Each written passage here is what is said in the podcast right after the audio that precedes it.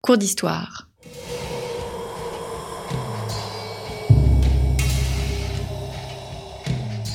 Une émission de la rédaction de Storia Voce.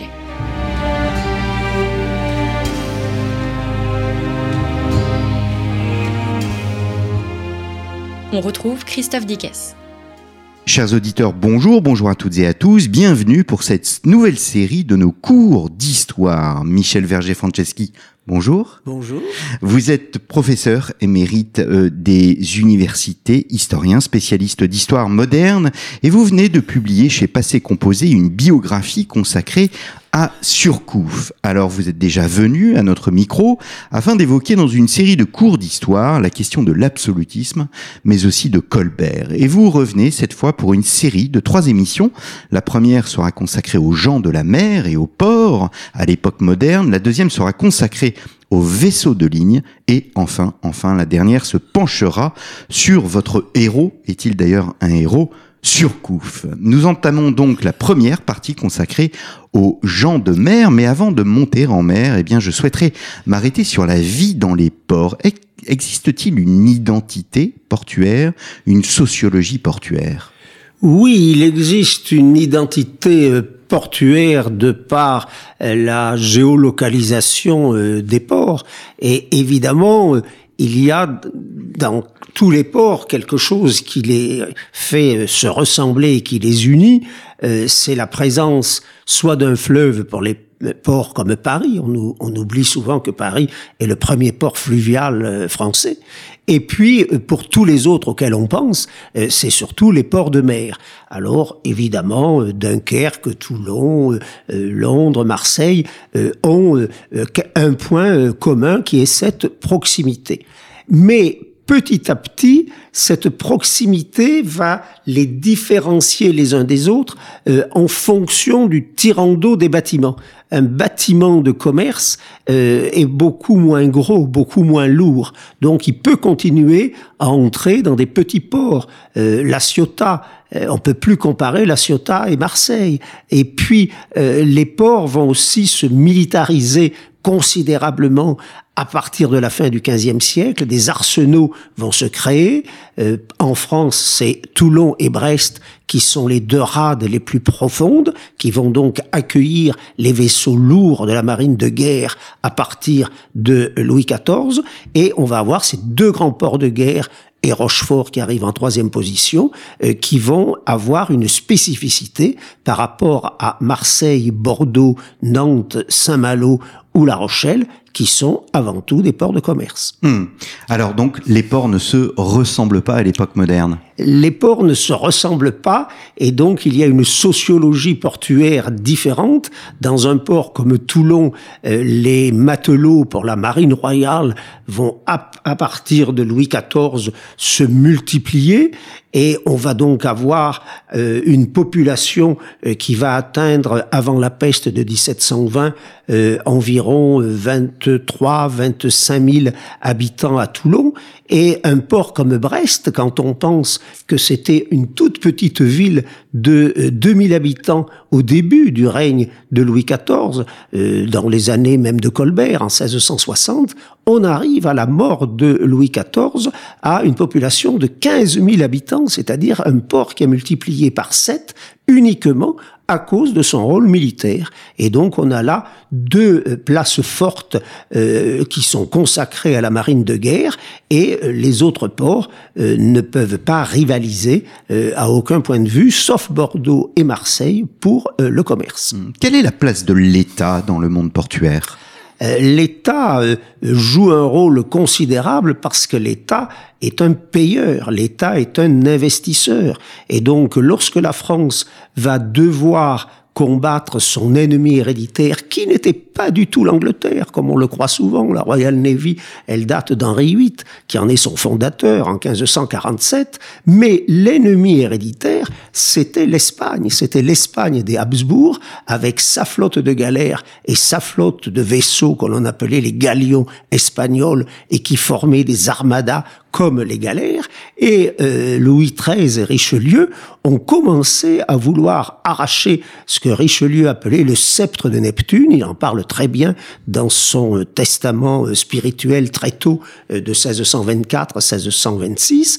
Et il faut donc que l'État attire des gens de mer qui étaient au départ des corsaires, voire des pirates, pour en faire des capitaines de vaisseaux, et puis que l'État attire des gens qui étaient entretenus, c'est-à-dire payés par le souverain pour être calfa, pour être voilier, pour être cloutier, pour être mateur, pour être canonnier. Il fallait tout un personnel pour construire les vaisseaux de guerre du roi, puis ensuite pour servir à bord et les commander. Hmm. Alors on a une image assez romantique du, du, port, hein, le, le coucher de soleil de Turner, alors que c'est un monde très dur. Ah, c'est un monde horriblement dur, mais d'ailleurs, le monde était partout très dur. C'était un peu pareil euh, dans la ruralité. Euh, le métier de paysan n'était pas forcément euh, très reposant.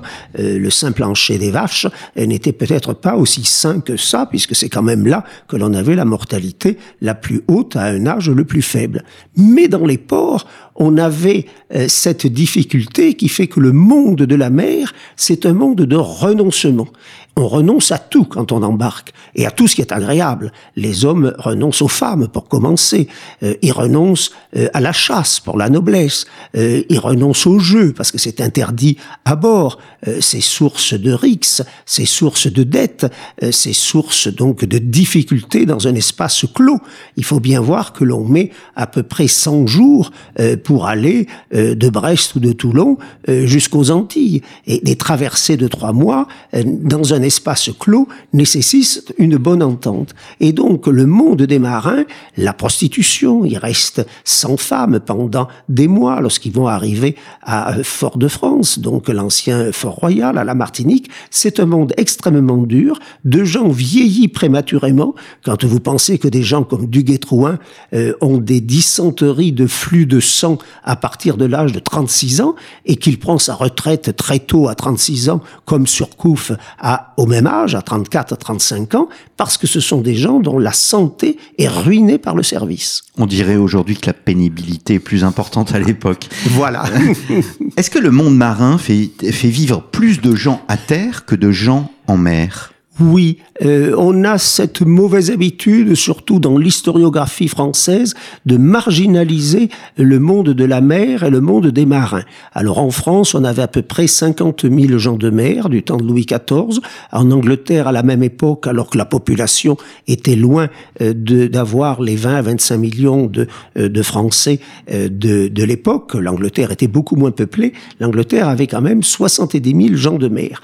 Mais ce que l'on oublie, et ça m'avait beaucoup amusé quand je faisais ma thèse, c'était de trouver des ingénieurs de la marine en Bourgogne, tout simplement parce que ils s'occupaient des bois. Il fallait couper les bois dans le massif central, en Bourgogne, dans toutes les régions de l'intérieur, dans les Pyrénées, il y avait des commissaires de marine, et donc on faisait venir les fromages de l'étranger ou de Savoie, euh, on importait euh, des bœufs euh, irlandais sous forme de salaison dans les cargaisons qui venaient d'Irlande, les bœufs traversaient à la nage, c'est incroyable, jusqu'à l'Angleterre, et puis d'Angleterre, on les embarquait à destination de la Bretagne, par exemple. Et donc, énormément de gens travaillaient euh, les volaillers. Il faut voir que on mettait sur les bateaux dans des cages à poules euh, des, des, canards euh, parce qu'ils étaient bas sur pattes, alors que les poules, elles sont plus hautes sur pattes, donc elles ont le mal de mer. on mettait quelques dindons, des dindes. On mettait jusqu'à 2000 moutons en 1756, par exemple, pour la conquête de Minorque. On mettait des bœufs vivants et tout le monde travaille dans, le royaume et dans les royaumes de l'époque pour les marines. Hmm. Donc il y a bien eu, comme une industrie euh, maritime. Tout à fait, il y a une industrie, vous avez le mot tout à fait juste, puisque la première industrie qui existe en France, c'est l'arsenal. C'est la première fois dans les arsenaux militaires comme Toulon, Brest et puis aussi Dunkerque ou Le Havre que l'on a une concentration d'ouvriers construisant un peu comme aujourd'hui, pas forcément à la chaîne, mais enfin les voiliers ne font que des voiles, leurs épouses les coulent, les mateurs les cousent, euh, les, mateurs ne font que des mâts, etc. Les calfas euh, bouchent euh, les interstices entre les planches de la coque, et donc euh, c'est dans les arsenaux que naît la grève, la grève qui est autorisée depuis 1864 avec le droit de grève par Napoléon III, c'est quelque chose qui est né avec ces concentrations d'ouvriers en 1789 à Toulon, c'est 2000 ouvriers de l'arsenal et, et qui n'ont pas de pain. Et la révolution a éclaté pour la première fois en France à Toulon le 1er mars 1789. Alors venons-en euh, aux, aux, marins. Qui sont ces marins? Sont-ils des gens qualifiés? Comment sont, sont, sont-ils recrutés? Alors, au départ, euh, c'est difficile de construire une marine. Richelieu euh, l'a très bien fait. Euh, il a mis une vingtaine d'années, de 1624, son arrivée au pouvoir jusqu'à sa mort en 1642. Il a créé une marine expérimentale. Et ce qui est formidable, c'est que c'est une marine qui va vaincre, qui va vaincre l'Espagne et qui va réussir. Mais avec des hommes qui sont faits de briques et de brocs. on va recruter à la limite des ports des, des, paysans, des campagnards qui vont monter sur les vaisseaux et qui n'ont pas d'expérience. L'expérience parfois de, de la pêche, mais enfin, ce ne sont pas des, des combattants. Et ça, c'est la grande différence entre la France et l'Angleterre. En France, les marines se sont succédées. On dit toujours la marine de Richelieu, la marine de Colbert, la marine de Napoléon III, parce que c'est une histoire d'hommes. Alors qu'en Angleterre, on dit la marine, la Royal Navy, parce que c'est une histoire de peuple. Hmm. Est-ce que euh, comment sont recrutés ces marins? Alors ces marins sont recrutés jusqu'en 1661-1669 à peu près par le système de la presse. On ferme les portes des ports. Il ne faut pas oublier qu'il y a des fortifications à l'époque autour des places de guerre. Et donc, on fait monter à bord des enrôlés de force qui sont obligés de servir pendant la durée d'une ou de plusieurs campagnes en laissant à terre une épouse et des enfants dans la misère. Et donc ce système de la presse qui va continuer en Angleterre est euh, heureusement euh, supprimé euh, par Colbert, qui est un très grand homme d'État et au sujet duquel on polémique aujourd'hui autour de sa statue, etc. Mais Colbert a été un des plus grands serviteurs de l'État et il a supprimé ce, système de la presse parce qu'il est devenu aujourd'hui un système organisé qui était ce que l'on appelé le système des classes. Et ce système des classes faisait que tous les gens qui habitaient à une certaine distance du littoral devaient servir euh, une année dans la marine du roi. L'année suivante, c'était un autre tiers de ces gens-là. La troisième année, un troisième tiers. Et ça a donné l'inscription maritime. Bon, le mot est anachronique pour le 17 et le 18e siècle. Ce sera vrai à partir du 19e. Et c'est un certain Husson de Bon Repos qui est à l'origine de ce système des classes qui était d'une très grande supériorité par rapport à ce qui précédait. Hmm. Je renvoie nos auditeurs à l'émission que nous avons enregistrée ensemble sur euh, sur Colbert. Est-ce que c'est un monde très hiérarchisé, euh, le, le, le, monde marin? Oui, euh, le monde d'ancien régime, marin ou non d'ailleurs, était très hiérarchisé. on n'en a même plus conscience aujourd'hui. ce qui était important dans la société, c'était le rang le rang social. C'est resté vrai dans la marine jusqu'à la Deuxième Guerre mondiale, où un officier de marine ne pouvait pas se marier avec qui il voulait, parce qu'il fallait, en fonction de son grade ou de sa dignité, pour les officiers généraux c'est une dignité non plus un grade, il fallait euh, une certaine dot à la fiancée pour épouser un capitaine de vaisseau ou un contre-amiral ou un simple lieutenant de vaisseau. Donc la notion de rang était très importante. Il y avait évidemment tout le bas peuple, c'est-à-dire les 6 euh, à 800 matelots qui étaient euh, sur euh, un vaisseau de guerre, et puis il y avait l'état-major. Donc le capitaine de vaisseau, son lieutenant, ses enseignes de vaisseau, quelques gardes de la marine, ils ne représentaient jamais à bord qu'une vingtaine de personnes sur un millier de gens embarqués. Eux sortaient peut-être pas forcément de la noblesse, mais en tout cas des élites. ils mangeaient à la même table, ils avaient euh, une nourriture qui était différente, beaucoup plus raffinée.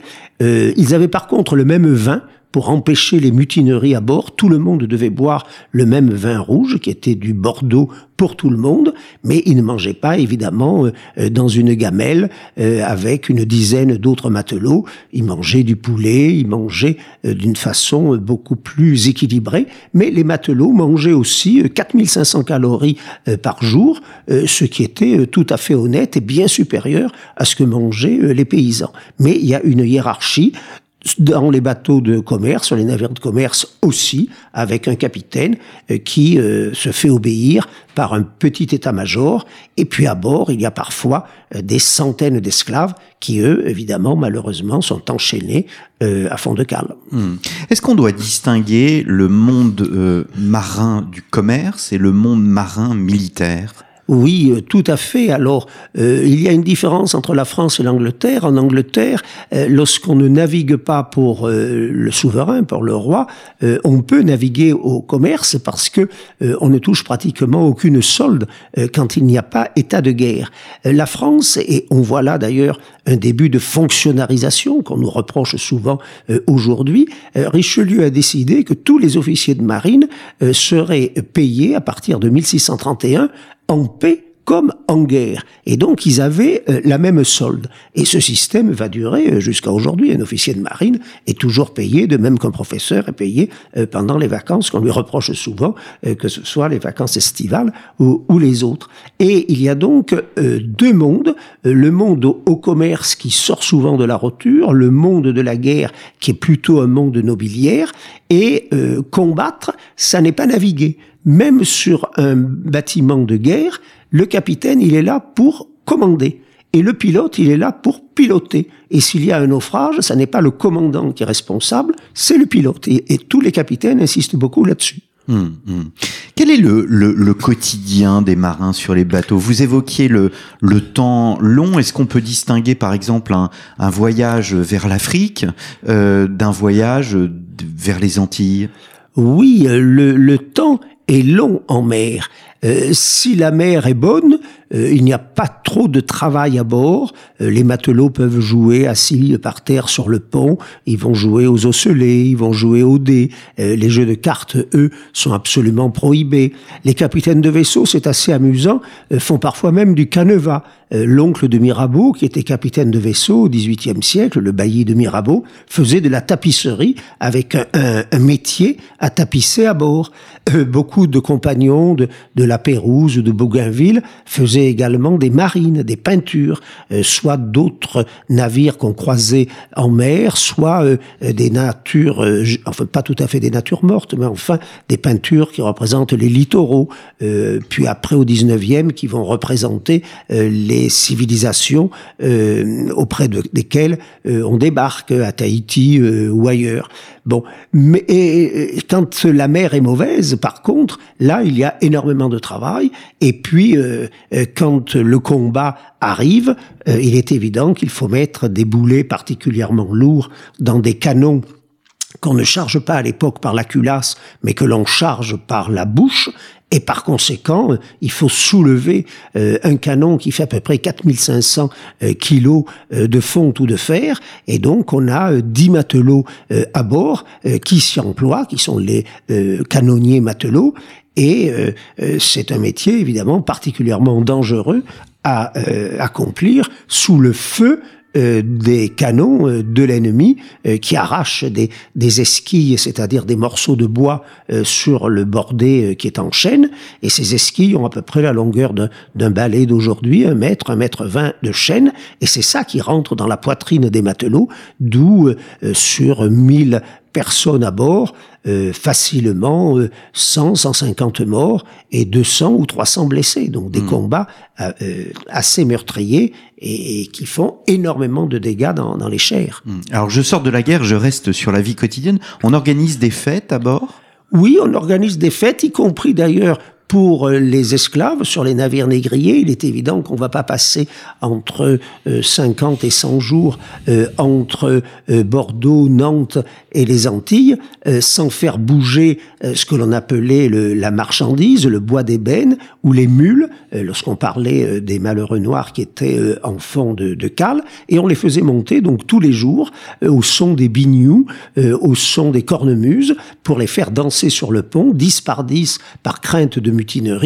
Et euh, il y avait des fêtes. Une des fêtes, évidemment, c'est lorsque les navires euh, franchissent l'équateur. Et donc, c'est euh, un événement dès le, le 15e siècle, lorsqu'on a commencé à franchir l'équateur, lorsqu'on est allé avec Magellan, donc avec Bartholoméo Diaz, lorsqu'on on va jusqu'au Cap de Bonne-Espérance en 1487, il y a des fêtes pour cette traversée. Puis il y a aussi évidemment toutes les fêtes religieuses, les Tédéums pour célébrer les victoires du roi que l'on apprend quand on est loin, et puis euh, la Saint-Louis euh, pour le 25 août, les fêtes religieuses, Noël, etc. Oui, il y a des fêtes. Mmh. Il y a des superstitions? Énormément.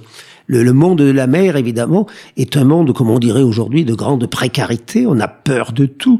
Euh, donc on est obligé à bord euh, d'avoir des chats euh, pour manger les souris qui s'attaquent à la farine qui va permettre de faire le biscuit, qui est le, le, seul pain embarqué. Donc les chats sont nécessaires, mais un chat, évidemment, il bouge la queue. Et donc c'est quelque chose qui est censé attirer la foudre. Si la mer est mauvaise, on est très tenté de jeter le chat par-dessus Euh, si la femme est embarquée, ce qui est assez rare, mais sur les bateaux de commerce c'est plus fréquent, eh bien elle est un peu un esprit diabolique comme le chat. Elle a une robe longue ou une jupe longue qui bouge avec le vent. Donc elle aussi, on sera tenté euh, de la sacrifier. De même que le prêtre, le, père jésuite qui est à bord ou les moines qui sont à bord, eh bien eux aussi ils ont des soutanes qui qui flottent euh, au vent. C'est vrai dans toutes les civilisations. chez les musulmans, avec une épée, on coupe en deux euh, les moutons et on jette la moitié du mouton euh, à tribord, c'est-à-dire à droite, l'autre moitié à bâbord, c'est-à-dire à gauche. Et donc la superstition avec les monstres marins euh, que l'on voit sur toute la cartographie jusqu'à la fin du XVIIIe siècle. On pensait que la mer était peuplée d'animaux très souvent fantasmés et fantasmagoriques et on avait une peur réelle à bord des, vaisseaux. Plus peur de ça souvent que de l'ennemi. Hmm. Peut-être un dernier mot sur les voyages scientifiques. Vous évoquiez euh, la Pérouse. Quand est-ce qu'apparaissent les voyages scientifiques? Ou est-ce que la science dépendait du monde militaire, un peu comme on le voit dans le film euh, Master and Commander euh, avec Russell Crowe? Euh, oui, c'est un très bon film c'est une très bonne série. Le, euh, le monde de la mer est, est, un monde de scientifiques très très tôt. Euh, c'est évident qu'il faut faire le point, il faut faire des calculs. On a très peu de matériel. Euh, on a des boussoles, euh, invention chinoise depuis le deuxième siècle avant Jésus-Christ. On avait un cours de buxélium sur la montagne Sainte-Geneviève dès les années 1180 à peu près, à l'époque des croisades. On avait le bâton de Jacob. on ne savait pas grand-chose, mais on a essayé très très tôt de faire des sondages pour avoir euh, la profondeur de la mer. Euh, Colbert est devenu un véritable spécialiste déjà euh, d'organisation, d'expédition, de travaux scientifiques.